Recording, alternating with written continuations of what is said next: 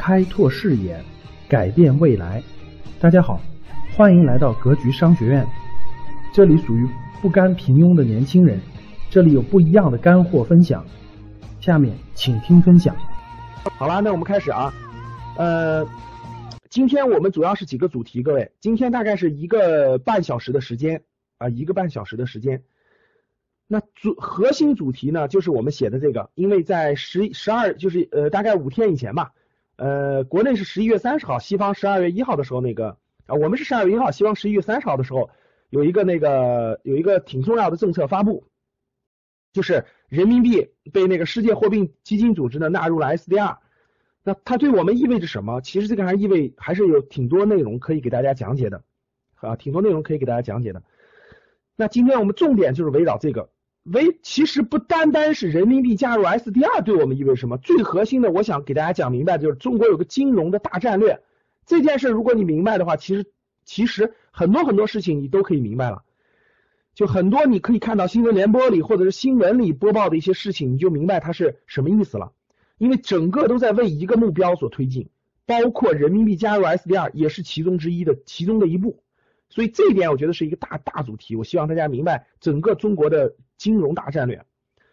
然后我们可以简单聊一聊股市最近的大波动，包括个人资产配置未来的一些这个这个这个呃这个这个基本的情况啊。然后我们做一个十二月份课程的宣讲，整个是怎么安排的啊？那开始之前呢，还是让大家看一下我们周末刚刚刚刚结束的这个第一期的商业游学哈。我一直都说过了，我们将呃，这个推出商业游学，呃，带着我们的学员呢，到这个实际的公司当中去转一转，啊，实际的企业当中转转，听听创始人，听听投资人，听听这个整个孵化器，到孵化器里看一看今天的创业环境，今天的这个这个这个新兴行业都是怎么工作的，这些创始人都是什么样子的，等等等等吧。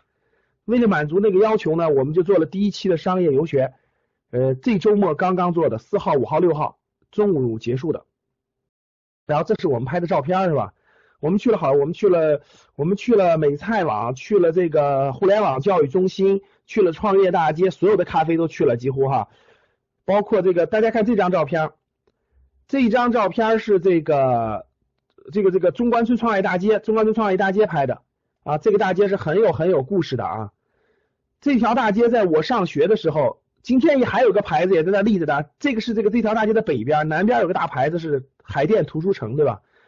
我上大学的时候，这条街就是海淀图书城，当时就是骑自行车，骑着破自行车，骑到这个这条街来，周末没事干的时候，早晨九十点钟进去，然后随便买个饼干，买个可乐，一直在里面待待待待到下午四五点钟，看书看的已经头晕脑胀的了，就坐在书店里啊，看云看头脑，然后就就回去骑个破自行车就回 回学校了，因为离得比较近。今天这条大街真的是已经变化太大了，成为了中国创业的延安，整个创业的延安这个这个这个地方了哈。我们这张照片拍的是很有意思的，我们从这儿出来的，大家看，从旁边出来的，旁边就是那个刘强东的奶茶奶茶妹妹的那个奶茶店。我们在我们在京东的孵化器里面发现了一个特别特别好的一个语音识别的音箱。然后我们看好了，都特别想买，都特别想买。后来达成共识，然后我们先去谈团购，谈完团购了以后统一买，哎，特别好的一个音箱。回头我发出来，你们你们想团购的可以一块参与啊。那个那个东西真的是特别好啊，这真的是语音的，就是科大讯飞。大家知道国内搞那个语音识别的是科大讯飞对吧？我们的饶胜应该比较了解，当时面试过。科大讯飞搞语音识别的和那个京东一块合作这个音箱，那个音箱为什么好呢？那音箱为什么好？我给大家讲一下哈。那音箱就是它里头有内置 i WiFi，你只要插上电就可以了。然后你你摁一下那个，你摁一下那个，摁下去以后你摁摁摁一下，你就随便说语音，随便说语音。比如说格局视野，它立马就出来格局视野的声音了。啊，这里格，你比如说格局视野第四十五期，它立马就出来四十五期的声音。比如说你可以说任何一首歌的声音，比如说你可以说小松奇谈啊，你可以说很任何只要网络上能找到的视频或者音频。它都可以把声音给你调出来，比如说你说我要听单田芳的《三国演义》第四十六回，它自动就出来了，你只要对它说话就行了。啊，真的是看完这个的感觉，你就知道未来的智能家居是什么样了，真的是。你只要你只要对着它说打开窗帘，窗帘就打开了；你要对它说冰箱加温，空调开启，然后那个热水器加热，它都是一个，它识别率非常高，识别率很准确，很准确。回头我发出来一个团购啊，你们要团购的可以跟我们一块团购啊。然后那个那个那个那个那个那个，我我们在那儿看了很多有意思的东西哈。好了，这是我们出来在创业大街拍的照片，拍照片哈。我们这里面，我们这期人里头有有有那个有五十多岁的，最大有五十多岁的企业家，有五十多岁企业家，最小的有在校生啊，最小的有在校生。对，语音识别的。这是那个那个创业大街的，这是我们去参观了一家企业，创业型的企业，就是做内容的啊，叫巴比特咖啡，非常符合我说的那个创业创富里头的五五五大策略的啊，非常符合。从创业那一天就是盈利的，而且一直是那个发展，现在发展的非常不错，增量也非常明显。这是我们在那个咖啡里头，我们喝点什么什么熊猫啤熊猫什么精酿的啤酒，然后喝着那个什么什么什么什么很很原味的什么咖啡是吧？他卖咖啡豆的，优选的咖啡豆的，我们在那听听这个创始人给我们白活了半天，都是文艺青年是吧？然后白活了半天，然后我当时我我领着几个人出去聊天去了，他们拍的一个照片，现场还挺有文艺氛围的是吧？啊，对。然后这是我们在一个画廊，这个画廊呢是一个很有名的画家的画，叫朱金白是吧？那个画家的画，你们知道我后我们后面是什么吗？大家看这是什么？我们后面是什么？你们知道我们后面是什么？后面是不是白板是吧？后面叫黑板是吧？我们第一眼看到叫黑板，后来我们参观了这个画，因为有人讲解啊，有人讲解啊，讲解的时候我们都晕菜了。后面每后面每一个画都值二十五万美元以上，就后面每个每一幅画都值二十五万美元以上，但是我们根本就不知道它是画，后来我们才知道，原来审美，原来我们的审美跟人家落后五十年，看来这个画家穿越了是吧？估计这画家是穿越了，反正我们是我们都看不懂。当然他还有别的画可以看，大概大概明白了啥意思，但这画真不懂啊，相当厚啊，一一幅画一吨重，就一幅画是一吨重。然后这个这个很有名气，这个画家哈哈。正好我们去那儿就就那个那个那个那个有个画有那个给我们讲解的讲解了讲解，我们参观了一个画展吧，参观了一个画展啊。这是一个画廊的，我们参观了画展，这是我们那个。呃，在那个一个孵化孵化器，今天上午今天上午的照片，在孵化器创业的一个孵化器叫苏和会，苏和会这公司也是新三板上市的，是做那个天使投资的和天使孵化的，天使投资天使孵化的，在那上午我们培训完了的一个合影，培训完了一个合影啊，大家看这两个人，这两个人是双胞胎是吧？这两个女孩是个双胞胎，这两个女孩是个双胞胎，我们的青青和娇娇同志是吧？是两个双胞胎。然后我们一块儿去做的一个这个这个孵化器里面的会议室，参观了个孵化器，然后孵化器的这个总经理给我们讲了讲他们怎么选拔企业的，怎么做孵化的，等等等等啊，怎么做孵化的。然后这个是这是我们在那个这个这个孵化器的，这在孵化，对对对，丸子周王说的对，丸子地球就是苏杭苏杭会孵化的，他有个他有个图，他那贴了个图，然后我们那个那个那个。就是过去看了一下，确实丸子地球就是他们孵化苏杭呃苏这个苏和会，然后这是这是我们那个在那个天使联盟，这是在天使联盟是昨天晚上吧，在天使联盟以后是他们天使联盟的一个投资人，呃天使投资人一块给讲了讲天使投资，然后呢这是我们讲完以后的一个合影，一个合影，这是在他们的他们的这个一个会议呃活动中心，在天使联盟的一个活动中心，然后我们做的一个活动，我做的一个活动，然后。呃，有天使人的分享，然后有我们那个还有一个那个那谁的是吧？呃，那个那个那个其他其他嘉宾的一块的分享，分享完了以后我们做了一个交流，这是我们的那个合影啊。大家别着急，以后我们还会安排的啊，我们还会安排比较精彩的这个那个那个那个商业游学的哈，能学到很多很多东西啊。我们的学呢，大家的反馈都是确实是这两两三天的收获是非常大的，能能能这个这个你不出来看，其实你的视野是很难打开的。你出来一看的话，你的视野就会就会就会受到很大的震动！其实我们还有很多好照片的哈，回头我们那个发的那个那个那那个微信公众号里头大家再看吧啊！这里面我们很多全国各地的，有三分之二是外地来北京，各个地方的都有啊。好了，这是这是给大家分享一下这两天我干嘛了？这两天我就跟着我们的我当导游了，我基本是当导游了哈，跟着我们的这个这个这个学员一块去。参观了很多企业，我们还去了好些企业的，还有互联网教育中心。对，我们有一个很高大上的一个图哈，是那个那个那个那个那个那个那个，我就不给大家不给大家一一展示这个这个照片了啊。好了，好，那我们继续啊，大家看，那这个我们回到我们的主题，各位，那我们到底我们这个人民币人民币加入 SDR 整个这个事情到底是一个在整个体系当中是什么样的？那我们就正式开始我们的主题了，正式开始交流我们的主题了啊。好，好，大家往下看啊。那我先从一个小事件把它引出来，呃，我先从一个小事件把它引出来啊。这个，嗯，大家看这几个图，大家看这几个图啊。我先从一个我们国家一直在做的事件，然后引出大战略，然后我们再我们再把它拉呃引申到这个人民币加入 SDR 这件事儿啊。大家看这儿，这几张图呢，从这几张图当中看懂中国货币互换拓展至全球的足迹。大家看啊，整个二零零九年的时候。整个人民币中呃，整个中国金融大战略，整个中国的金融大战略，其实已经运行了很多年了啊，其实已经运行了很多年了。大家看这儿啊，二零零九年的时候，二零零九年的时候，中国的货币互换是只签了三个国家。大家看，二零零九年的时候，人民币互换，什么叫人民币互换？就是中国单点突破，就是一个一个。举个例子，大家知道这个美元是世界各国各国人民都认的，对不对？美元在世界各国你都可以换。欧元区就欧洲地区呢是这个呃欧欧盟的所有国家都认的，对吧？但是别的货币，中国又不是这种世界性货币，所以中国刚开始就是单点突破，就一个国家一个国家谈啊，一个国家一个国家的谈。比如说我们俩单点突破，我们两个国家，比如说我们和肯尼亚签协议，我们人民币和肯尼亚的货币可以自由免换，然后我们再找另一个国家。谈就一个一个谈，一个一个谈，一个一个谈。那为什么要做这件事呢？待会儿我就告诉大家原因。待会儿就告诉大家原因。大家先看，大家先看整个这个结结构啊，节奏。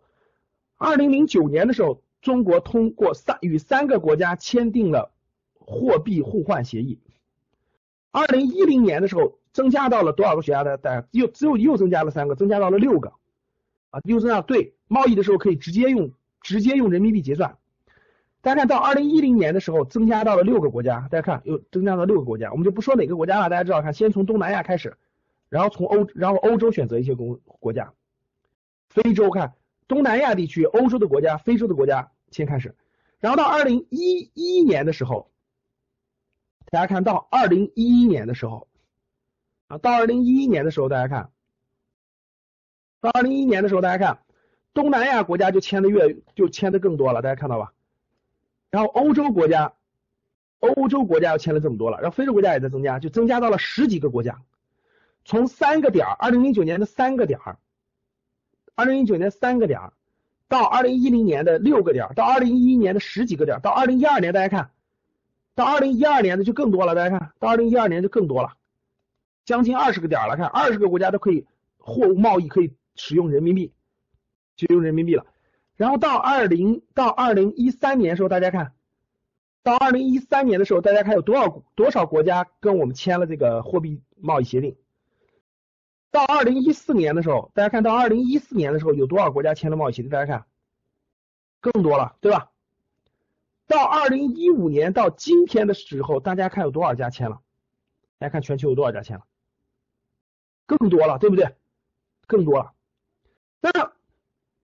从零九年开始的人民币与货币互换，跟这些国家点对点的谈这个货币互换是什么意思呢？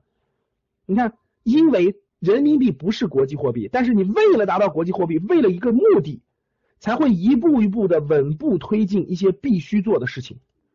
那这件事就跟我们今天要讲的人民币加入 SDR 有重大的关系。所以，我们看到底是一个什么关系？其实，大家看这儿。整个中国发展当中有一个大战略一直是在往前推进的，啊，有一个大战略一直是在往前推进的，这就是中国金融的一个大战略，中国金融开放，包括在国际上获得话语权的一个大战略。那我今天先把这个战战略呢铺在大家的眼前，让大家整个看到整个战略的思路，然后我们再讲今天的一个事件，就人民币加入 SDR，大家头脑就清晰了，大家明白了我的意思了吧？啊，我把整个线铺在眼前，大家再看其中的一点，你就明白了，而且包括未来的很多事情，你都会明白。所以大家看这儿，中国金融的大战略其实是有一有一个目标的，有一个目标的，就大概用多长的时间，这个时间我们不知道啊，因为如果从零九年开始算的话，我们已经做了很多年的努力了，可能用十年，可能用十五年，可能用二十年的时间，其实要达到一个目的，什么目的？大家可以看到。就是占领整个全球金融的高边疆。什么叫金融的高边疆？就是要向世界各国收取铸币税。这件事你们看完，呃，我们格局商学院给大家推荐过五十本书单，就推荐过五十本书单。这五十本书单里头有不有几本书，其实就是讲相关这些背景的。相关这些背景的，大家回头从我们的书单当中找相关的书，你去了解啊。格局商学院有个五十本的书单，这五十本书单希望大家能够在两年之内看完，我相信大家会有很大很大收获的。这个书单别着急，我们的这个这个网站上有这个页面，网站上有这个页面，你找班主任也可以要到这个书单。好了，别着急啊。那我问大家一点啊，我问大家一点，大家构思，大家想象一个很简单的事情。我问大家一点啊，这个是当各个国家使用美元的时候，大家知道美元是硬通货，对不对？美元是硬通货。我问大家，当各个国家都使用美元的时候，大家知道美元是一张纸，对不对？其实这个货币是一张纸，对不对？是一张纸。你用一张纸做交易的时候，你用一张纸在跟世界各个国家或者你国内交易都认的时候，意味着什么？各位，对，意味着什么？大家明白什么意思吗？对，因为美元定价是用谁的货币，谁的货币。就是你世界各个国家，无论你用谁的货币，其实这个货币的价值，就这张它只是一张纸，各位大家知道，它其实本身是没有价值的。但是为什么这个东西就值两美元，不是一点八美元呢？为什么这个东西就值二十美元，不是十五美元呢？其实这里面就有巨大的获利空间，这个空间是非常非常之大的。就是我刚才跟你们说的，你可以控制很多价值的价值的，不是一个普通商品价格的。整个价值的空间波动的空间，其实有巨大无比的获利空间。还有非常重要的就是，大家知道美国这么发达，美国的国内通胀其实不严重的。为什么？因为美国的货币是全球使用的货币，它可以向世界各个国家输出通胀。很多价值其实都可以通过货币去体现出来。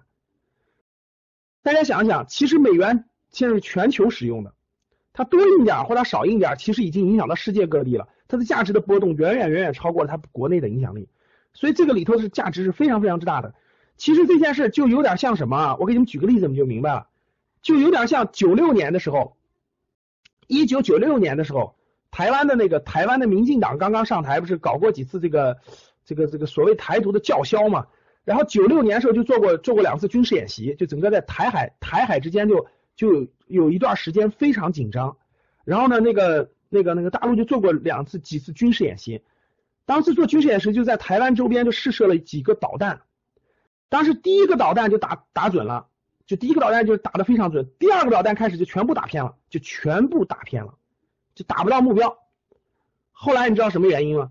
因为 GPS，因为 GPS 是掌握在美国手中的，就你的定位系统，你的定位系统是掌握在别人手中，别人是随时可以干预你的定 GPS 定位的。就是你你的那个你的那个精度和纬度是可以给你调整的。后来有一次事件，我讲这个事件，我跟你讲现在这个事情是一样的。后来有一次事件，你们不知道，有一次有一个中国的船，有一个中国的货船，就开往那个在地中海的时候就被就突然就突然就就就就就导航设施就失灵了，就突然导航设施就失灵了，然后然后美国的这个这个舰队就过去检查过，对，当时银河号就就美国人就过去。直升飞机过去可以，他可以检查这艘船，说你是否运了什么非禁呃非法的什么武器等等的。后来中国就明白一点了，如果你不掌握 GPS，其实你就是别人的靶子，别人怎么打你怎么打，然后你用别人的 GPS，别人随时可以改变你的定位，别人可以随时改变你的这个这个这个定位。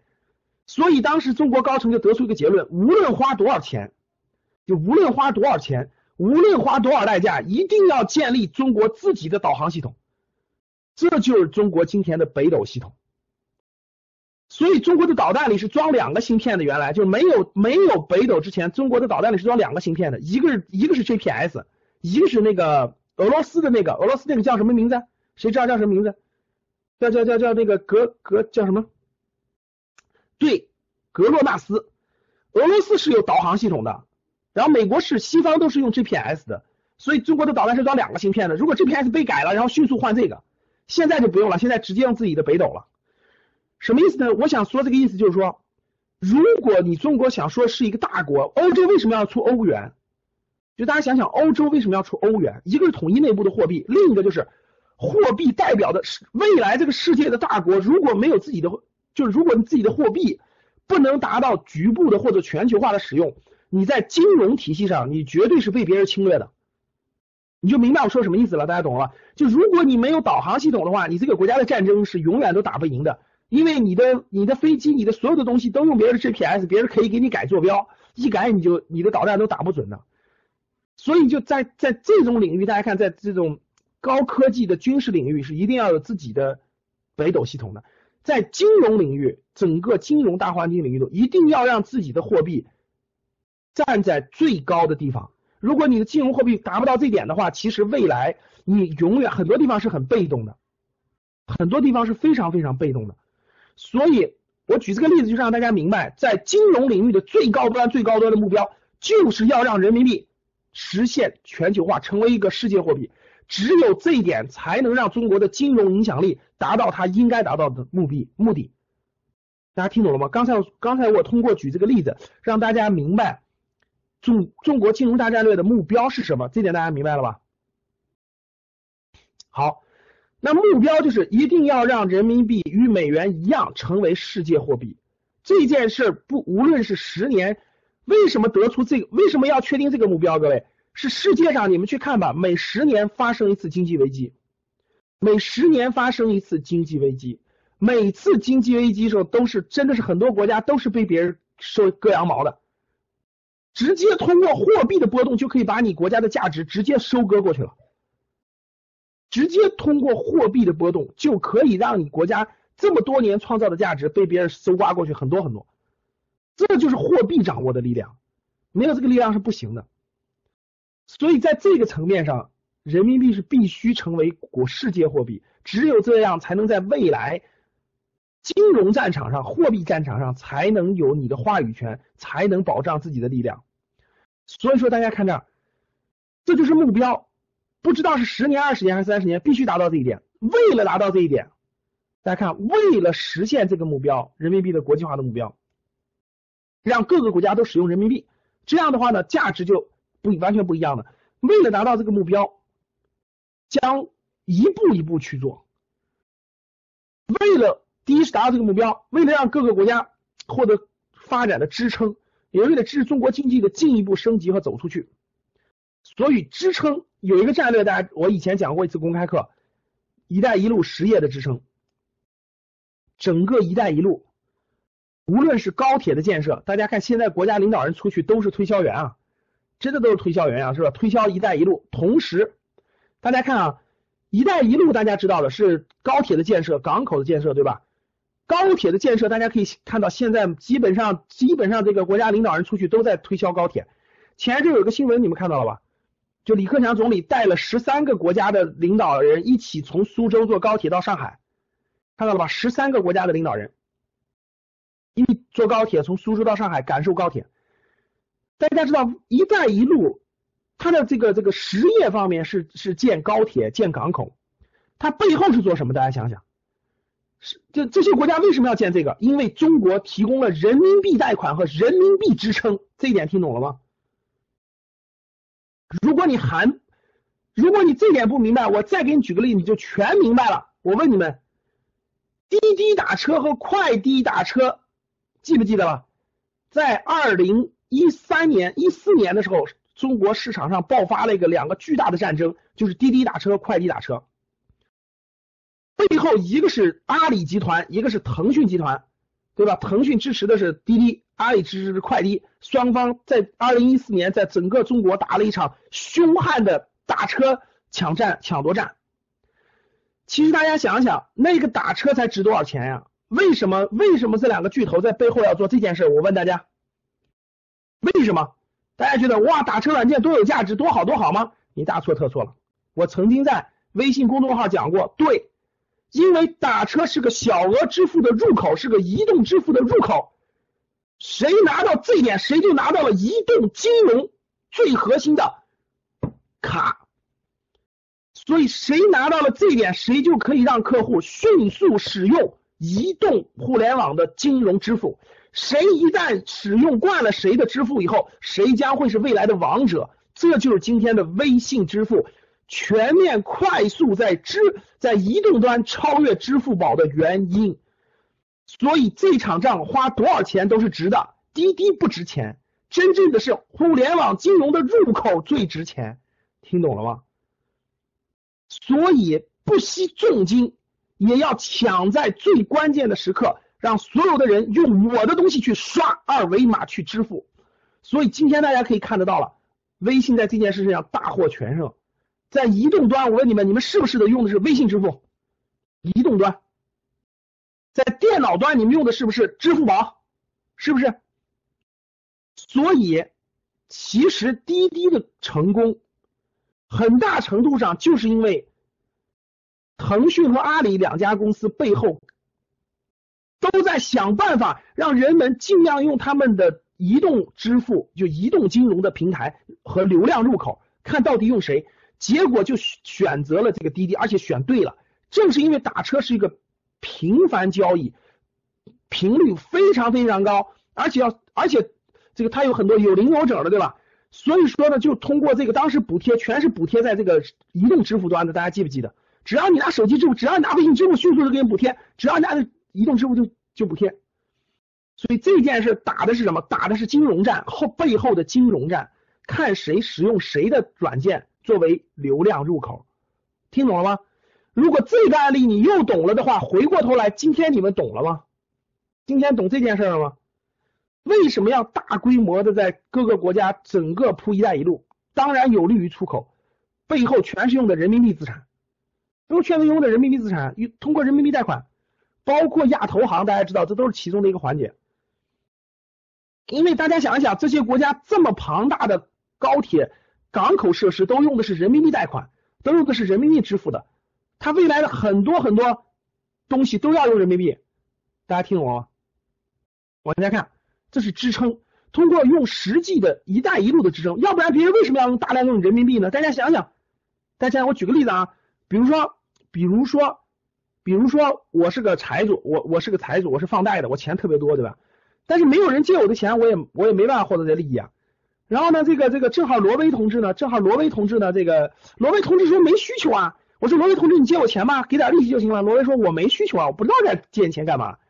然后我为啥要用你的货币呢？罗威说，我我用毛票用挺好的，我我生活够了，我我我就得我就得给他点概念，对吧？我说罗威同志，你看咱得咱得买辆车啊，买车你出出门上下班是不是方便了，对吧？然后有小孩以后周末可以带他去玩啊，对不对？罗威算算我没钱，没钱没关系，我可以借给你啊，你可以用我的货币啊。其实就这个道理，大家懂了吗？其实就是个道理，就是到各个国家去，你看高铁不一样吗？能给你们改善你们各国的出行啊、生活。对呀，是啊，你看我们中国高铁多发达呀。但是我没钱，没钱没关系啊，你可以用我人民，用我我给你贷款啊。你用贷款呢，你就用我人民币资产，你不能用美元对吧？用我人民币贷款支结算支付等等等等，咱不就顺便就签了那啥了吗？签了人民币互换协议了吗？听懂了吗？咱一签人民币互换协议，咱咱这不就是未来很多事情都可以用人民币结算了吗？大家听明白了吗？听懂了吗？所以，哎，这这这这就是等你有有你有丰富的这个，你有丰富的这个工作经验以后啊，等大家未来有很丰富的工作经验以后，就发现其实商业谈判、商业销售等等这个这个这个环节当中有大量的这样的策略，这些都是小的一些策略。国际上也是一样的啊，商业谈判、外交谈判其实也是一样的，也是一样的，不断的要这样的推进。啊，大大家看啊，那有了一带一路的落地的支撑啊，有了一带一路的落地的支撑啊，有了这个这个那个目标以后，那我们就要步骤了。那这个事情是一年两年能实现的吗？一年两年能实现的吗？不可能，对不对？不是一年两年能实现的，对不对，各位？那这个是一一步步推进的。那这个步骤是什么呢？好，那我们把步骤给大家展开。第一个步骤就是用尽量多的，就是与尽量多的国家签订人民币单点互换全球拓展。什么意思呢？用尽量多，就是我前面说的，用尽量。短的时间里，把尽量多的国家给它签下来，签成货币互换协议。这样的话呢，就你想封杀我封杀不了的，比如说美元想封杀人民币，现在封杀不了，人民币单点突破啊，找很多国家都签完了，韩国、新西兰对吧？澳大利亚很多国家都是单点突破啊，单点签完了互换，这第一点。这件事还在推进当中，现在已经推进了，真的是已经进程已经推进呃超过一半了啊，这个进程已经推进的超过一半了。第二就第二点就是就是今天我们发生的啊，人民币要加入世界货币组织的储备货币，这个就是今天我们要重点讲的。马上一会儿我讲完这个，马上就开始就会延展到这个地方，就人民币要加入 SDR 这步已经实现了，大量的国家的单点互换其实也实现了。紧接着各位往后紧接着第三点，待会儿我跟你讲 SDR 什么意思，对我们的影响有哪些啊？会不会破坏？已经在破坏了呀，李勇同志。南海制造事端就其实是在破坏这些事情。南海把事端制造的大一点，东南亚对中国不信任的话，不使用人民币，这不就是破坏吗？这从来就没有袖手旁观过呀。那其实就就永远就是在较量当中，永远在较量当中啊。就你也往前推进着你的战略，别人在给你搞破坏，就一直在较量。他们互相一直在互相一直有较量，因为它关系到利益，关系到利益。然后大家看资本市场第三步就是明年大家会看到的，明年大家会看到的，明年大家会看到资本市场，资本市场主要是股市、债市啊，股票市场、债券市场。明年，明年整个市场将逐步开放，就是包括 QDII、沪港通、深港通，这个不是明年，这个是已已已经发生的，就是一直在发生的，就是沪港通啊、深港通啊、QDII 啊，这是一直在发生的。然后明年将发生这件事情，大家可以看得到，大家都可以赶得上啊！明年 A 股指数将纳入世界金融指市场指数，MSCI 和富时指数，什么意思呢？就是世界金融市场呢，它是有一个，因为中国是发展中国家，后起之秀啊，原来的各个这个老牌的这个发达国家，它都有一些综合指数，因为这个富人是这样的，各位，资本是没有国界的啊，资本是没有国界的。资本是没有国界的，那这个资本呢？资本没有国界，资本为了获得更安全稳定的收益，它就会在全球布局。大家听懂了吧？它就会在全球布局。那它为了获得全球布局，怎么才能知道全球哪些资资本市场好，哪些不好呢？所以呢，世界上就就有了一就有一些共同的组织来。来整个告诉世界的这个富人，就世界的资本方，说世界资产你应该这么配置，就跟 SDR 是一样的，SDR 作用是一样，SDR 就是告诉世界各个国家，你配置资产的配置那个货币资产的时候，你要考虑这些国家的货币，他们很稳定，你不是配的什么非洲的越南盾或者朝鲜的货币，你要配什么货币，它就是个指导意义。同样的，各位像 MSCI 包括富时指数这些全球性指数。它是给世界的富人和世界的资本指明方向，就你们要配置什么资产。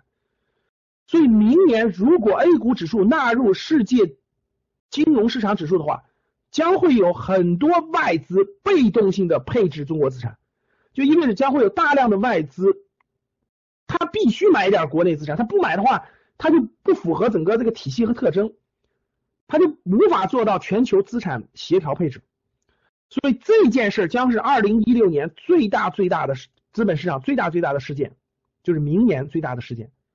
你们明年关注，在明年年中，如果这件事情完成的话，各位毫无疑问，股市必有大涨，就必有大涨。这件事是个核心的事。现在走到第这步了，第五，资本市场面临全面开放。今天外资是不能随便到中国买股票的，大家知道啊？今天外资是就是外资是不能，就是你像美国市场、香港市场这些市场，它都是开放的，就你你的资金可以随便换成各种货币，你去买你去买新加坡市场、香港市场啊、日本市场、韩国市场、美国市场，你是随便买的，你随便买他们的股票，随便买他们的东西，没有限制，你资资金是自由流动的。但是中国现在是是没有完全开放的，中国现在是没有完全开放的。呃，也不能随便开放，随便开放会受到巨大的冲击。它是要一步一步的。中国资本市场的对外开放，这是必然要实现的。各位，大家看，这是这是整个这个战略其中的一环。对，它不可能说你的人民币好，你你面向我们的世界，要求你的人民币面向成为世界货币，但是你自己的资本市场不向我们开放，这是不可能的。大家听懂了吗？就是没有别的国家也不会同意的，说我们允许你人民币自由自由免换于我们的国家，但是你们国家的资本市场不对我们开放，这是不可能的。所以这件事是必须要开放，就是未来外资一定要自由买卖中国资本市场的股票或债券的。这件事是整个环节当中的倒数第二步，它就是倒数第二步。这件事一旦放开，基本上各位。人民币实现全球化也就放开了，因为这件事是中国的最后一张金融金融底牌，就底牌，就这件事将会是最后的资产，就最与世界谈判的最后筹码。因为大家知道，中国是一个发展最好的发展中国家的大国，世界资本其实是最希望配置中国资产的，因为别的国家我已经说过了，利率都是负的，大家听懂了吗？大家懂了，别的国家利率都是负的，买中国的任何东西至少都是正的。就你你货币放在中国的银行里，随随便便也能获，你存个五年期也能获得百分之三的收益。但是你在欧洲已经是负的了，就无论多少钱都是负的。在美国是零点几。其实很多钱想进中国，大家知道吧？把它存在银行里就是稳稳稳当当百分之三点几的收益的。所以说呢，这个资本市场的开放将是中国金融开放的最后一张王牌。所以这张王牌一旦放开，各位说明听好了，说明中国的战略目的就已经达到了，就是最后一步互换。就谈判的最后筹码，我向你放开资本市场，你必须认可我的世界货币地位。所以这件事最后一旦完成，第六点就全面实现了，就人民币将成为仅次于美国的世界货币，完成目标。所以整个这个大战略，大家想想，这叫大战略呀！这大战略只有习大大周，包括周围的高人才能统筹策划、谋篇布局，懂了吗？这叫大战略。这大战略执行完了，怎么地也得十年吧。啊，没个十年你是做不完的这事儿的，听懂了吗？所以我们每天都在讲天机，不断的给大家讲解整个这个大背景啊，这这是有整个的统筹布局的啊。我问大家一点，大家大家想想思路，大家我问大家一点，大家想想思路啊。我问你们一点，你们觉得未来这个世界是越开放越安全，还是越封闭越安全？就你们觉得这个世界是越开放，未来世界越安全，不会打仗，还是越封闭越安全？你看，我们大家说的都非常对，世界是越开放越安全啊，就跟中国，就跟就跟咱们大陆和台湾地区一样。其实两者越融合，就是大陆和台湾越融合，大家越融合，各个方面越融合，大家放心，越打不起来，最后必然会走向融合，必然会走向融合，大家。因为人民就不想打仗，普大众大多数人民都不会因为小矛盾就不会影响，所以越开放越安全，越开放其实越那啥，越封闭其实越不好，所以肯定是开放战略是对的，不可能做封闭战略啊，所以这件事是绝对是利大于弊的，所以大家想一想，大家想一想。我们在二零零一年的时候，二零零一年的时候，中国加入世贸组织，你们你们都太小了，教室里的人估计二零零一年都上小学了是吧？或者还没上学了是不是？二零零一年的时候，我都参加工作了，大家想想，当时我可以跟明确跟大家说，反对意见是特别特别大的，反对，哇塞，当二零零一年很多人才一年级啊，我真服了你们了，忒小了点了吧也。二零零一年到零一年的时候，大家知道当时的世界的声音也是，就是中国的整个声音也是非常矛盾的。当时我记得非常清楚。来，有没有二零零一年就已经工作的了？打个一看看。咱得找点共同话题的呀。这帮人都是上幼儿园的，二零零一年服了你们了。你看打一的基本上是吧？这个这个这个有共同话题是吧？其他人就认真听我们讲历史吧啊。我们的经历就是你们的你们的历史，对你们来说是啊。二零零一年加入世贸组织的时候，当时的反对声音是非常非常强大的，大家知道，当时就认为，哇塞，中国很多都没有准备好呢，外资进来以后把中国这些产业全部打败了，中国这些产业根本竞争不过呀，价格别人比我们低，质量比我们好，服务比我们好，我们还打个屁啊？我们这个国内的企业不都全全全失败了，然后全下岗了吗？哎，大家今天来看，大家今天来看，其实是不是杞人忧天？后来中国的自信越来越强，你们知道中国的自信心为什么越来越强吗？因为。外国都根本就比不过中国的竞争力，中国竞争力太强大了。大家想一想，最开始在中国做电子商务的是不是阿里巴巴？就最开始做电子商务是不是淘宝？我跟你说，根本就不是。最开始做的是环球资源，最开始叫做易拜什么的，都是国外的品牌。易趣。最开始的通信叫北电，叫北电网络，叫什么爱立信，叫什么叫什么通信，现在是华为。现在是联想，现在是海尔、格力，现在是比亚迪的电动车，未来是大疆无人机，这就是中国的时代，听懂了吗？新的小米，就是竞争才能竞争出中国的竞争力来，保护是保护不出来的，你就必须相信。我可以明确告诉各位，外资银行早就外资银行早就进中国了，在二零零一年入市以后，中国就明确承诺外资必须有些银行进中国，所以你们在一线城市，你们都可以看得到。渣打、汇丰、东亚、花旗都是进中国的，能听懂吗？但是我问你们，今天有哪有几个中国人把钱存的存的东亚、汇丰、花旗、渣打了？我当时去开过户，当时都很害怕，当时所有人很害怕，说哇塞，西方的银行服务又周到，服务又好，对吧？保险公司都进来了，中国的人谁还把钱存国内的银行呢？啊，这看着工行的、农行的脸色行事。把钱肯定都存在外资银行了，怎么怎么地了，都买外资保险，都买等等等等。今天其实不是，我我去渣打开过户，我去渣打开过户，开完我就知道，我提供这服务以后，我我可以明确告诉各位，我就觉得招商银行的服务一点都不比外资差，而且外资的很多手续费各方面，我就后来就明白了一点，其实不会按他的方式走，你知道为什么吗？这帮外资银行一看就不会本土化。我当时开户的时候，他所有的东西都是英文，就是英文、中文两种文字的。其实他那个文字是翻译过来特别别扭，有些东西你是不理解的啊，真的是这样的，很多问题。所以其实今天就今天的很多国内的很多好的这个这个这个这个呃各个行业的企业，其实都都很多地方都竞争的，就是把这个竞争力给打出来了。其实，所以大家可以看得到，二零零一年入市。开放战略、改革战略就是开放战略，让中国大量的企业现在成为了世界级的企业。前两天大家看这个这个习这个这个习大大去美国的时候，对吧？带了一堆企业家，你看那个整个那个新兴企业里头，中国占到了多少份额呀？真的是大家想想。所以说，开放其实能让中国人的竞争力展现出来，中国人的竞争力、技术很多东西都展现出来。我觉得。整个，所以说你看，二零零一年的加入这个是，就带来了国内其实很多企业不怕竞争，不要怕竞争。所以我我今天还是一样坚信，我觉得很多领域开放以后，中国的企业一定会很多发展的非常好的，会发展的非常好的，啊，真的是这样的。往下看，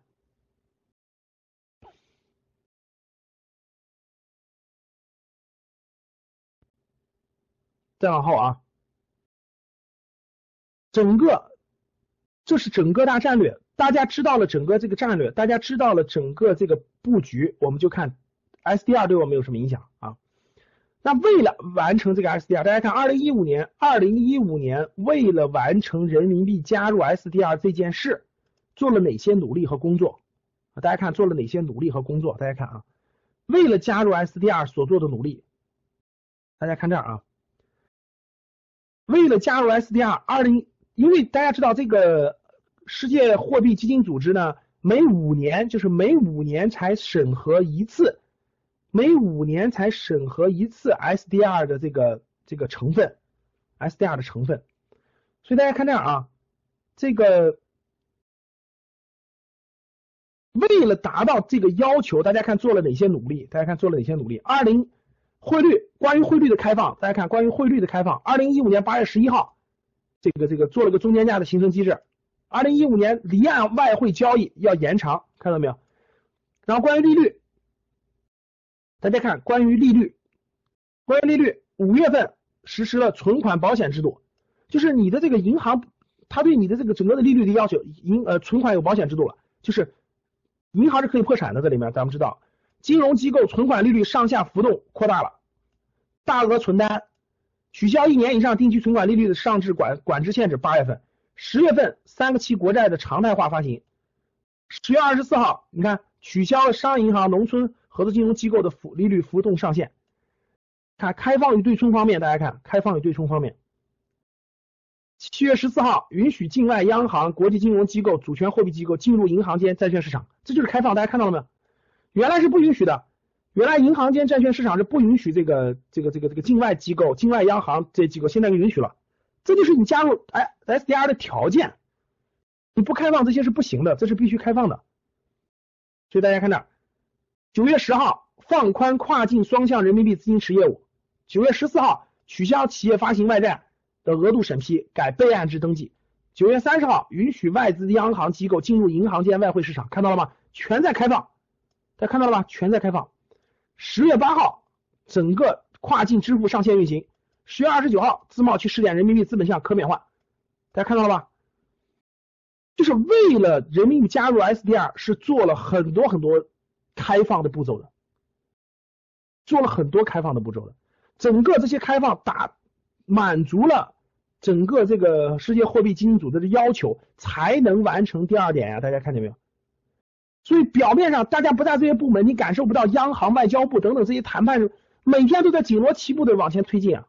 这些事情大家看到了吧？非常每个月都出新政策，每个月都出新政策，每个月都出，我们就处在了一个改革的时代，真的是这个开放改革加速的时代。所以这这两三年呀，各位，这两三年你每天晚上都应该看看新闻联播。就这两三年，你真的应该看新闻联播。每天的变化，我跟你说太快了，真的是太快了！好吧，往下走。所以说呢，围绕这个，大家看这啊，大家看这，围绕这个，大家可以看到，这是第二步，第二步实现了，完成了很多细节的工作以后，第二步开始实现，那就往下第三步了。所以大家看第三步，资本市场的开放会逐渐逐渐，未来半年啊，未来半年最核心的就在这儿，资本市场的逐渐迈入世界体系啊，只逐渐迈入世界体系，整个好了，那知道大家知道整个这个步骤，大家知道整个这个步骤以后哈，那我们往后看了，那这个 SDR 到底是什么？它对我们的未来有什么影响？我们看这儿，十一月三十号是正式加入了 SDR 啊。十一月三十号正 SDR 是什么意思？叫做特别提款权，就是世界货币基金组织的一个特别提款权。但加入是加入啊，正式生效是明年十月一号，各位是二零一六年十月一号。但是但是就不不会再审议了，就是通过了，明年十月一号正式生效。所以大家看，它是一个。就是因为周期比较长，所以它是个长期肯定是利好的，短期想体验出来它没那么快，因为是到明年十月一号它才生效。啥意思呢？人民币在整个这个篮子里头，人民币在整个这个 SDR 这个货币池当中的比例划定为十点九二，十点九二。美国现在是四十一，美国是四十一。欧欧洲是这个三十，欧元是三十，美元是四十，欧元是三十，日元是百分之八点三，英镑是百分之八点零九，啊，然后中国是百分之十点二，排名第三。其实这个位置还是还可以，这个比例至少是证明世界第三大货币是吧？仅次于美国欧元的，所以整个把它纳入这个篮子。那这个到底是什么啊？SDR 到底是什么？我们知道它是什么？SDR 是什么呢？SDR 就是一个世界货币基金组织这个特别提款权，或者叫做纸黄金。这这事儿得稍微说一下，纸黄金是啥意思？大家知道世界的货币啊，最开始这个货币，我问大家啊，这个。古的古代的时候，古代的时候，这个货币是跟什么相挂钩的？古代，呃，我问大家，我们的货币是不是纸纸币？我们的货币是不是纸币？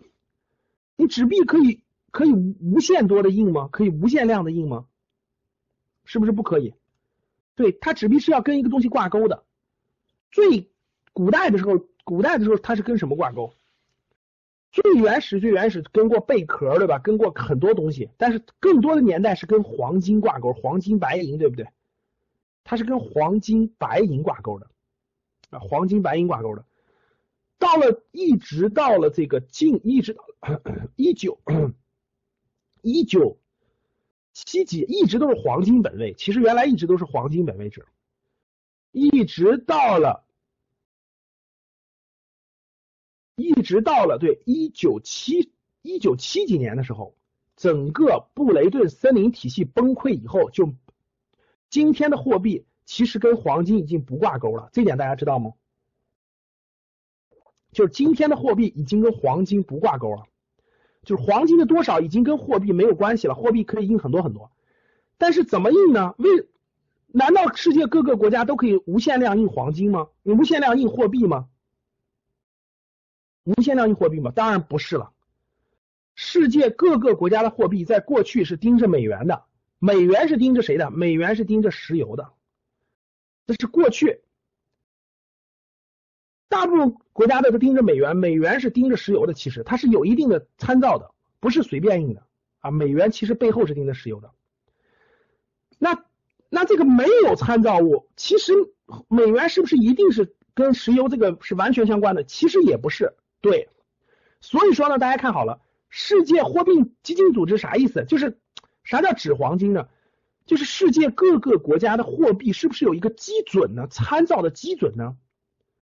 这个基准其实按世界货币基金组织的目的，就它成立这个目的，它是希望我们这个体系呢是按整个这个体系走的，就整个我们遵照 SDR 的这个比例，包括它的价值去衡量。它是这么个目的，它其实是一个参照体系，就是参照体系啊。我们应该怎么配置我们各个国家的这个资产呢？比如说你是一个小国，或你是一个中等国家，你应该怎么配置你的资产呢？其实你要知道你要配多少美元，要配多少，其实它就类似于我们家庭的资产配置，大家知道吧？类似于家庭资产配置，家庭资产配置大家知道，你肯定是房产、股票、债券、古董什么乱七八糟，你要搭配，对吧？其实它这个就是告诉你，各个国家你配置时候要参照这个东西，这个东西是这个东西是科学合理的，它其实是这个意思。最早发布于一九七零年，是一种准货币，国家间的，国家间的啊。所以二战以后呢，就美国经济一家独大，美国跟黄金整个这个这个这个做贸易的时候就支付美元就行了。那后来不用了，黄金和美元那没钱了怎么交易？其实就是创造这个是，它是为了解决这个问题的。而产生的，其实后来它的象征意义更大，各位大家懂了？就是象征意义就是一个国家应该配置它的国家这个资产的时候，这个货币存量的时候要用什么样的货币，其实就这个意思。你就明白它是国家之间参照的一个东西。那大家看整整个这个这个这个 SDR 呢，这是过去的比例，刚才我们说过了，这是现在的比例。人民币入篮以后，人民币入篮以后，人民币的份额大大提高了。就是明明在争抢这个话语权嘛。按道理来说，就是每个国家该获取多少，理论上它是有这个公式的啊。每个国家应该获得多少这个 SDR，综合要考虑它的 GDP、经济开放程度、经常账户的收入的波动和官方储备，然后结合起来去考虑这件事的。所以大家就明白，一个国家它要配备是它的货币，比如说它是一个泰国，假设是泰铢。毕竟它是一个小范围的货币，自己国家货币，怎么怎么才能让泰铢稳定呢？它其实就是要，那世界货币基金组织就世界货币基金组织就会告诉泰国说，你按照这个去配配置比较合理。比如你应该配置百分之四十一点七三的美元，你应该配置百分之三十的欧元，你应该配置百分之十点几的人民币，这样可以让你的这样可以让你的这种就是储备货币得到保值，得到保值稳定价值的稳定。它是这个意思，而不至于让某某种货币巨额波动给你造成大量的损失，大家懂了吧？啊，巨额货币造成大量的损失。好，那往下看，那么这个货币加入 SDR 要满足什么条件呢？就是一国的货币要加入你这个 SDR 需要的什么条件呢？其实最核心的其实是需要你的经济实力，必须满足两个标准。大家看，二零二零零五年的时候就定了，必须满足两个。第一个是发行该货币辖区在国际商贸中的地位啊，贸易额可以叫做贸易额。中国的贸易额二零一四年已经占到全球的百分之十二了，超过了每日。这个贸易额是非常大的，所以就符合了。第二，大家看第二条是非常非常关键的，该货币可自由使用。就这个货币是可以自由使用的，为什么打个引号呢？为什么打个引号呢？就是相对可以自由使用啊，只要符合了它的条件就 OK 了，稍微有点限制也是可以的，稍微有点限制也是可以的。所以说呢，二零一零年的时候呢，整个就认就这个世界基金货币组织就认为人民币还没有达到自由使用的地步。二零一零年的时候，所以只有五年以后才能审核，大家明白啥意思吧？如果今年没有通过的话，下次审核得到什么时候？下次审核得到什么时候？各位，得到二零二零年。大家想想这周期多长啊！所以大家知道了吧？为了完成这件事儿，你看到没有？中国可以说是快，就是真的是那种快马加鞭。你看，不断的改这些策略，快马加鞭啊，真的是快马加鞭。因为什么？一耽误就是五年啊！就一耽误就是五年时间，大家想想啥概念？啊，你小学都快上完了是吧？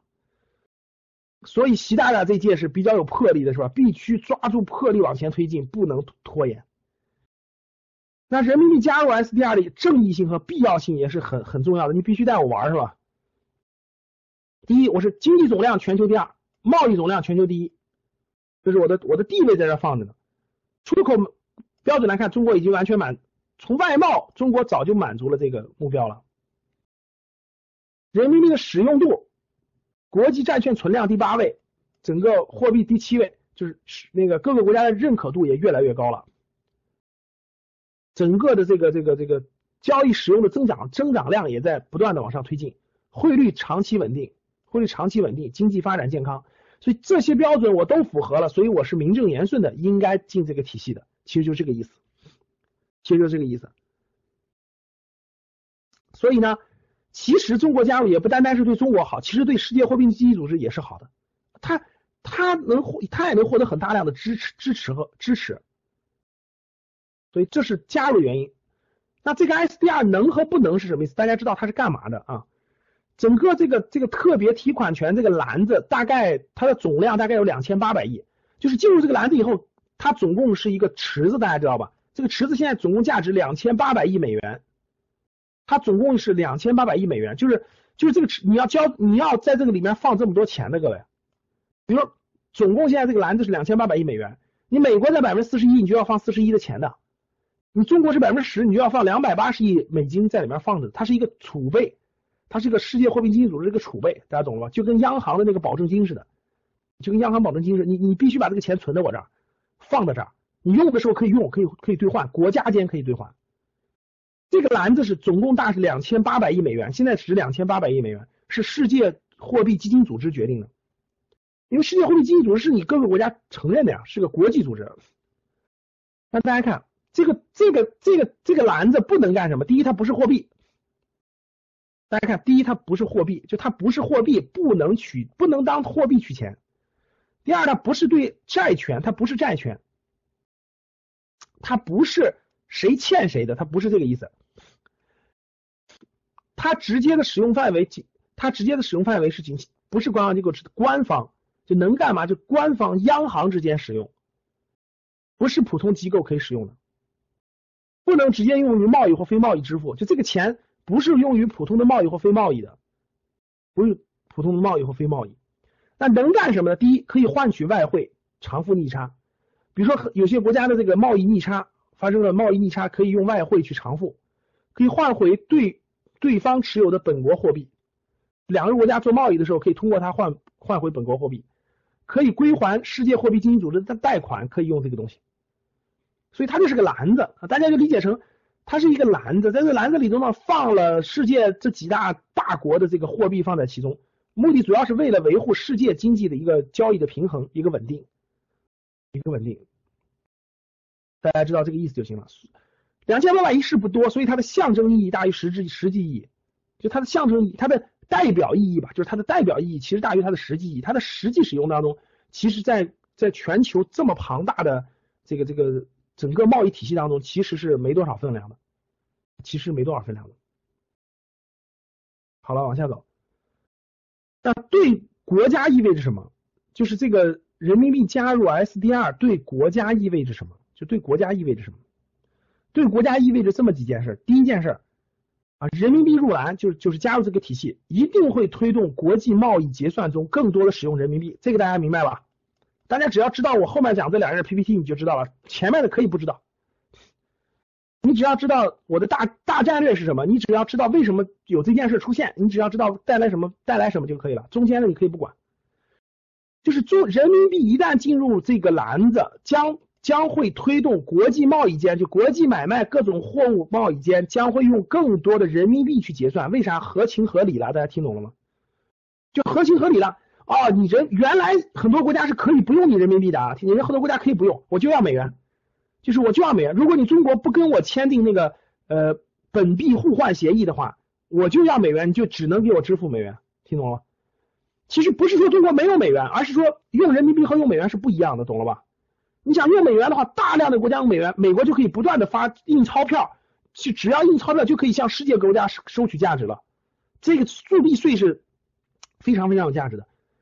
那我问你，任何一个国家的中央政府能印钞票，这是最有钱的呀。他印钞票就可以把价值收回来，大家想想啥概念？所以说，他就可以促进中国就可以要求了，加入以后中国就可以要求了。现在人民币是 SDR 成员，所以我们交易的时候可以用人民币结算，对方就得对方就认可了，因为什么？国际基金组织认可了，所以他就会认可了。听懂了吧？就是这个道理。这第一点，就世界贸易当中大量的货币将会用人民币结算。第二，未来的人民币将不仅是中国自己的货币，而是成为承担国际责任的全球货币。这就是整个金融大战略的目标。这是整个金融战略的目标，就是要让人民币成为国际货币。跟美国一样，面向其他国家可以收取铸币税。就你想用我的，你想用我的货币交易，这就对了。我的通胀，国内的通胀，国内的很多东西都可以都可以输输出向世界各地，这是不一样的。第三，配合人民币加入入篮和国际化，中国的金融改革啊，无论是个人的投资，大家看未来你个人的投资去美国去很多地方可以用人民币的，还是资本市场的开放和资本向下的自由免化的步伐都会稳步推进。啥意思？什么叫做资本项目的开放？就是中国的股票市场和债券市场外资可以随便买卖。资本向下的可自由免换就是。整个的这个这个人民币与美元、人民币与所有的货币自由免换，就人民币与所有的货币自由免换，人民币这个外资可以直接购买、直接购买、直接换成人民币买你的股票就行了，就这个意思，大家懂了吧？就直接换成人民币买你的股票，我直接换人民币买你的债券，我直接换你的货币，所有这些就极大的有利于整个这件事，这是国家之间的。对，人民币入篮对中国而言，也可以在某种程度上可以摆脱对美元的依赖。现在中国的外汇储备全是美元啊，对美元的依赖是非常强大的。美元随便一个波动，中国的外汇储备就你们知道损失多的损失就非常大的呀。随便一个价值的波动，三万亿美元的外汇储备啊，现在中国存的是三万亿美元啊，三万亿，啥概念？稍微一波动，未来人民币。我就不存你美元，存那美元干啥呀？我可以，我可以存点人民币啊，懂了吧？兑换对，摆脱长期以来对美元的控制。现在说实话，世界绝大部分、绝大部分国家是这个、这个都是，就世界就是欧元区都用欧元，然后其他很多国家都是用美元。中国就是，其实中国就是想通过东南亚自贸区，包括中日韩自贸区，能够让人民币逐渐形成这个当地的影响力，逐渐的扩大。那日本呢，肯定是竞争对手最大的竞争对手，对吧？日本说，我还想让东南亚和中日韩用日元呢，这肯定是的，所以有这个有这个交集，有这个交集。嗯，说这话，那大家看，整个整个这个，这是对国家来说的啊，这是对国家来说的，这是对国家战略来说，加入 SDR 是有这样的意义的，是在往前推进的，这就是为什么。这个地方就是说明了，它这个就是原因，就是为什么中国要推进金融大战略的原因，为什么要做金融大战略，就是因为这个原因，就是要做到这一点，就是要做到这一点，就是要做到这一点。就是这几点，大家可以看到，这一二三四，贸易上，贸易上的使用人民币，这个承担成为全球货币，资本项目免换以后，可以可以自由免换各个国家的货币，然后购买中国的资产，可以摆脱美元的控制，让中国成为世界通行的货币，就是这个，这是这就是原因。那加入篮子以后，其实这是跟刚才一样的啊，提振人民币的国际地位，是新兴经济体啊。这里面可以值得说一点啊，这是整个这个这个世界货币基金组织这个 SDR 成立以来第一次纳入发展中国家的货币，各位，就第一次，以前没有过，以前都是发达国家的，它是第一次第一次将一个新兴经济体的货币作为储备货币，这是第一次，各位，没有新兴经济体的进入这个体系当中有。这是第一次呀，会员国将通过自动增持，就整个世界经济货币基金组织的会员国将通过这个自动增持部分人民币资产。就大家想想，比如说，比如说你是阿根廷，你是土耳其，你是各个国家，你就会跟着这个自动增持一部分人民币资产，他就会买一点人民币的债券，买点人民币的东西，这就能提高人民币的整个这个价值的这个购买价值是由供需决定的嘛？需求量大了以后，你价值当然稳定了。当然稳定了，就就会带来整个这个稳定性。S R 篮子的货币通常被称为避险货币，就整个这个货币就是避险货币，就是稳定型的啊。货此地位将会增加对人民币的使用，可以稳定你的货币基础。嗯，是的，是的，是的，兑换，兑换，兑换，兑换。加入整个这都是老牌资本主义国家了哈，长期霸占的。这个领域，中国的地位可以说是确实是提升的，确实可以提升的啊。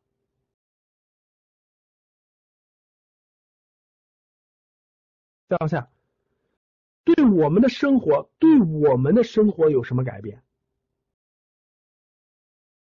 对我们的生活有什么改变？对吧？对我们每个人的生活有什么改变？第一个，你看，与我们我们自己的生活有什么相关性？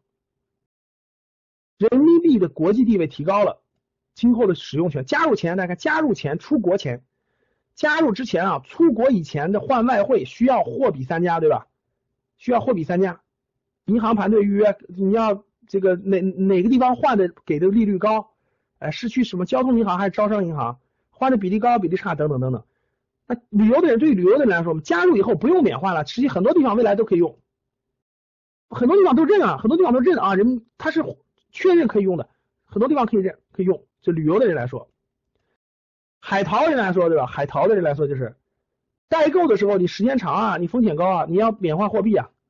买外国货你就不用不用那啥了，就是货币贬换以后，未来价格会逐渐持平。就未来它是一步步的，没这么快，因为明年十月份再加入，然后一步步的兑换兑换兑换，然后它它才能可以的。那大家看。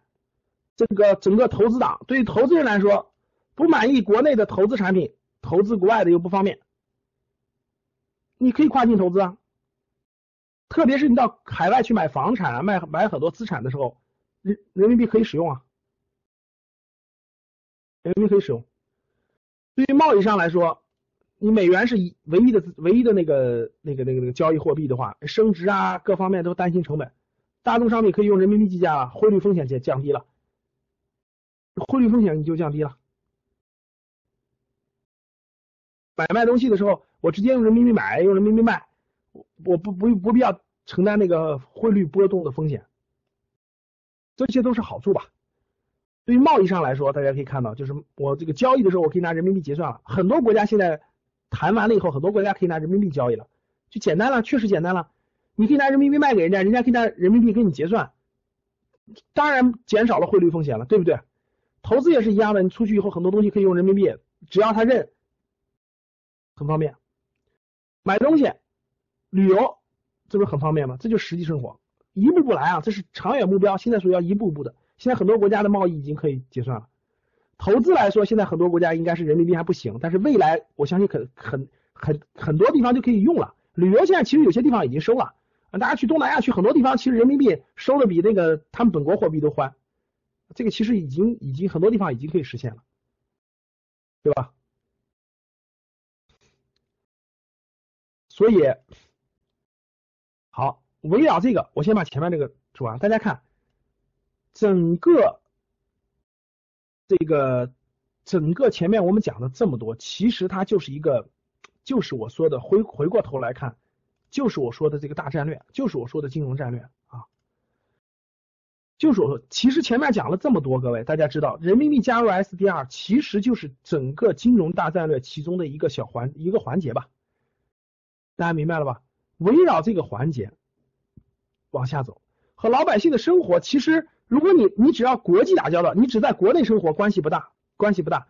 但是你跟国外打交道的时候，你就会有很多的便利性。刚才已经说过了，很多便利性，旅游、购物、出国投资这些就都有关系了。所以看往下走。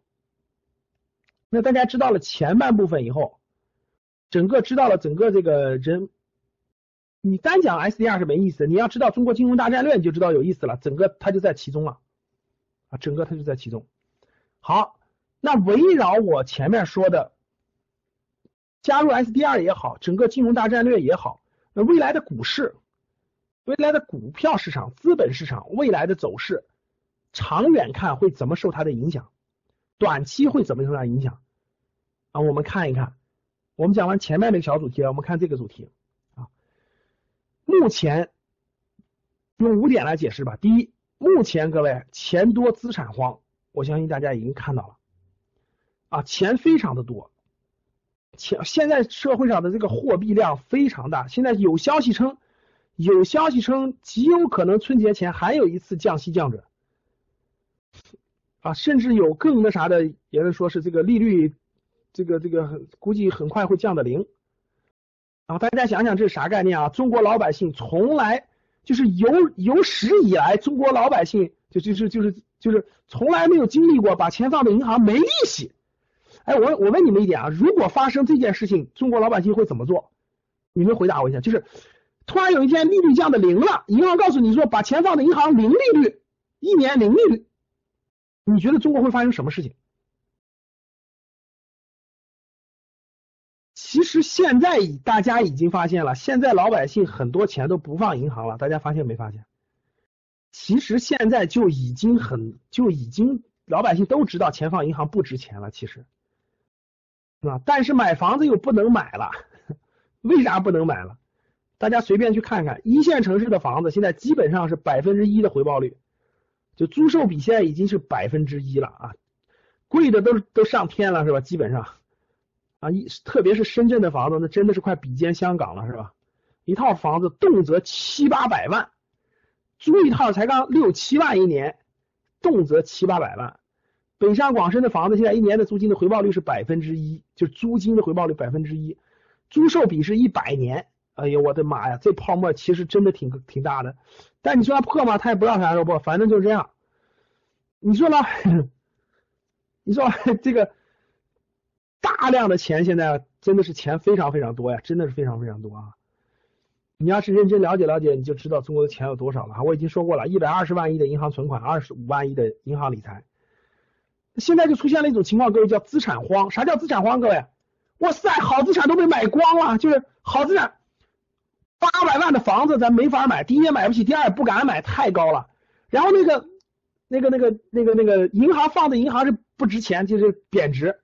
买别的东西吧，买个债券，买个什么余额宝吧，收益率太低，收益率太低。其实最后你会发现，比较来比较，大家想想，为什么一个 P to P，为什么一个 P to P 短短几年、两三年能够做到几百亿的规模呢？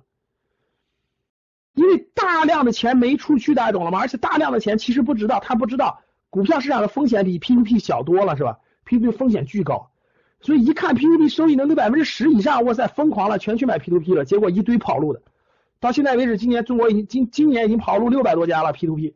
大家看大的，现在最近这不是又一堆一做什么，好多公司现在正在出事吗？这些里头，哇塞，其实这些钱你扔进去是拿不回来的，各位，大家听懂了吗？这些风险多大呀？那太大了。你买上市公司股票，大不了跌一半，你的钱还能拿回来。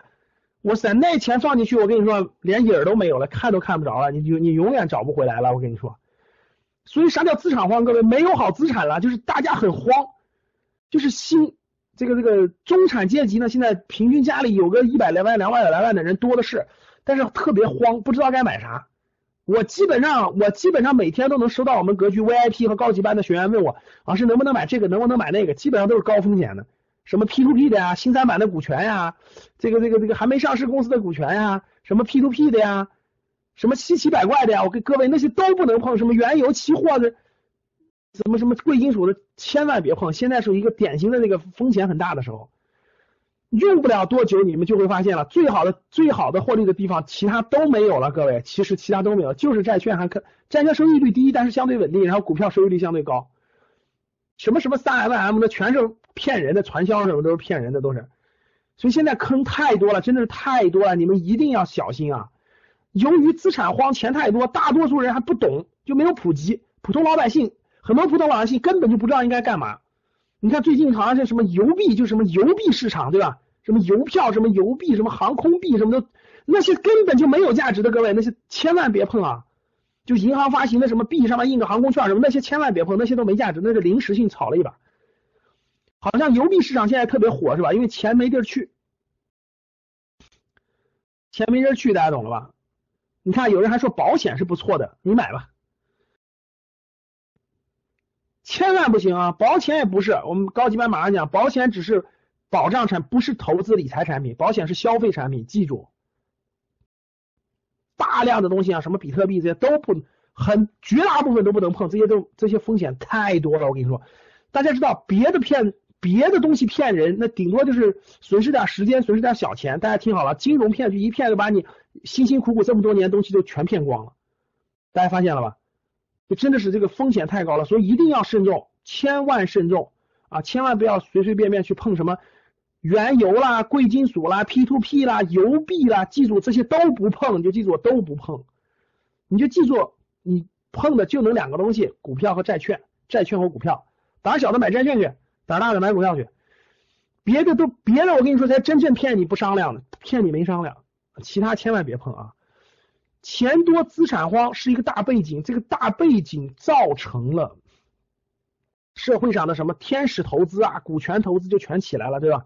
因为钱多没地儿去啊，我钱确实太多了，我股票也配置了，房产也有了，债券也有了，我钱多都没办法，怎么办？找几个找几个有钱的朋友凑起来，呃，凑吧凑吧，参与一个天使基金，投点天使项目，虽然风险大，但这总比这总比去买 P to P 强啊，这总比去买那个那个那什么什么什么不靠谱的东西强，真的是就是这个道理。所以现在创业是最好的时代，根本不缺钱。我这两天带着我们商业游学的学员看了多少孵化器，多少天使基金啊，有的是钱，社会上。你的项目只要靠谱，我跟你说，你特别好找钱，特别好找钱。所以大家看，现在钱多资产荒，现在最珍贵的各位是啥？是是真正有水平的企业家精神的人。你要真是敢创业的，那就是那种精力素质，你本身就是个就是创业的人。我跟你说，你你真是赶上好时代了，不缺钱，只要这项目靠谱，拿钱是相对比较容易的。第二。人民币纳入 SDR，其实为 A 股纳入整个国际金融指数是提供了背书的。这件事大家必须明白，叫背书。听懂了吗？叫背书。就人民币纳入 SDR，为 A 股纳入整个这个指数提供了背书。就是明年，明就是这个背背书是什么意思？背书就是，大家不懂背书是啥意思吗？你去你申请你申请国外留学的时候，国外是看你看你谁给你写推荐信，对不对？说白了就叫推荐信，你理解你理解推荐信吧？推荐信是啥知道吧？就就有人给我推荐了，就这个意思。所以明年加入这个明年加入这个这个这个这个这个国际金融指数的时候啊，他一看啊，你人民币已经是这个这个个这个 SDR 成员了，然后你只要符合了开放政策，所以就让你加入了。其实明年的这个资本市场的开放是会越来越快，越来越快的。所以这件事是非常重大的一件事啊！这件事一旦加入，你放心，国际资本必然被迫配置人民币资产，就必然被迫买入买入 A 股，这是肯定的。具体的金额是多少，看当时的情况定，看实际的情况定啊。二零一六年 A 股纳入这个指数突破获得的概率已经明显提升，这句话说的非常正确啊，就明显提升。我列出来的这点就是。由于 SDR 的加入，整个 A 股纳入国际金融指数的这个概率已经大大提升了啊！中国为了做这件事，现在中央政府的领导人做事的坚决心是非常大的啊！明年那今本来今年就商量了一次没有入，今年没有成功，明年入的可能性非常之大。就跟中国申奥一样，一旦下定决心是必须要完成的，所以这件事力度是很大、很强大的。第四，上市公司腾笼换鸟，大家知道什么叫腾笼换鸟吗？大家告诉我一下什么叫腾笼换鸟？回答我一下什么叫腾笼换鸟？腾笼换鸟用一个词叫做重组，大家知道重组或者叫做借壳，就是把原来这个公司里面不好的资产把它不要了，不干这个了，没意思，换新的。最典型的世纪游轮，我给你们讲过很多次了啊。世纪游轮是史玉柱的巨人游戏往里一放，立马连续涨停，三十个涨停，放蹭蹭蹭，现在都十六个了是吧？继续往上涨，每天几十万的买单啊。申通买的爱迪西，江苏三友买的慈铭体检，每年大健康。你们知道现在有多少公司在在谈这件事吗？就是整个这个腾笼换鸟这件事，现在有多少人在谈吗？我可以明确告诉各位，整个资本市场、整个投资市场，每天有大量的公司、大量的好公司在谈这些事儿。其实咱们知道，好公司非常多，在美国上市的中概公司现在都想回归。你们知道多少公司私有化了，对吧？很多公司私有化了，连陌陌都私有化，一堆。三六零，三六零最近就会私有化完成，就三六零杀毒软件，杀世纪游轮的那个。就是东家史玉柱的巨人游巨人游戏，大家想想，什么时候原来是不是在美国上市公司？我问你们，是不是美国上市公司？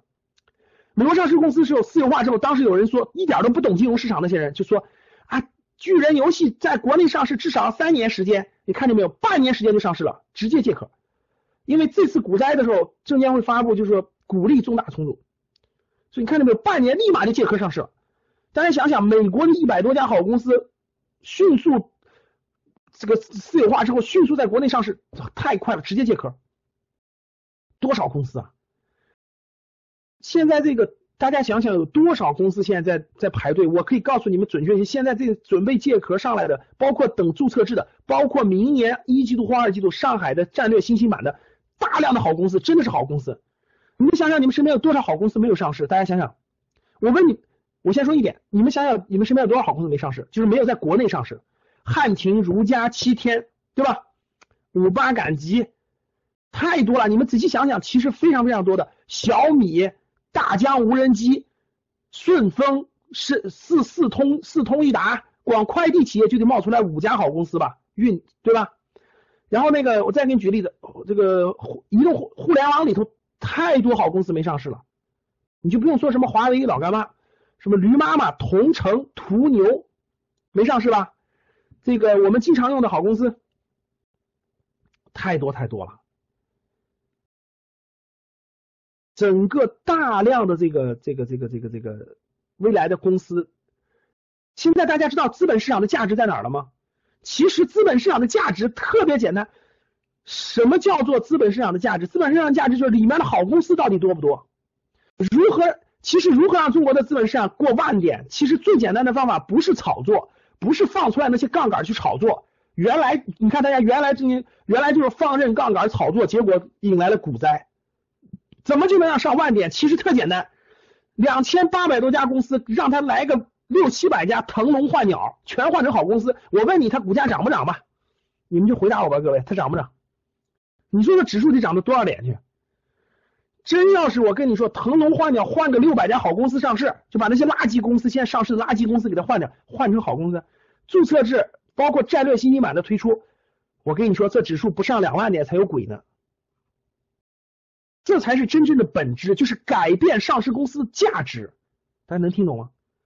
就是改变上市公司的价值，让好公司上市，让烂公司扔掉，让他让烂公司呢，他把他的壳。转给好公司，他也能想成为小股东，借助些这个整个好公司的的升值，他自己也能获得收益，其实是多赢的局面，其实多赢的局面。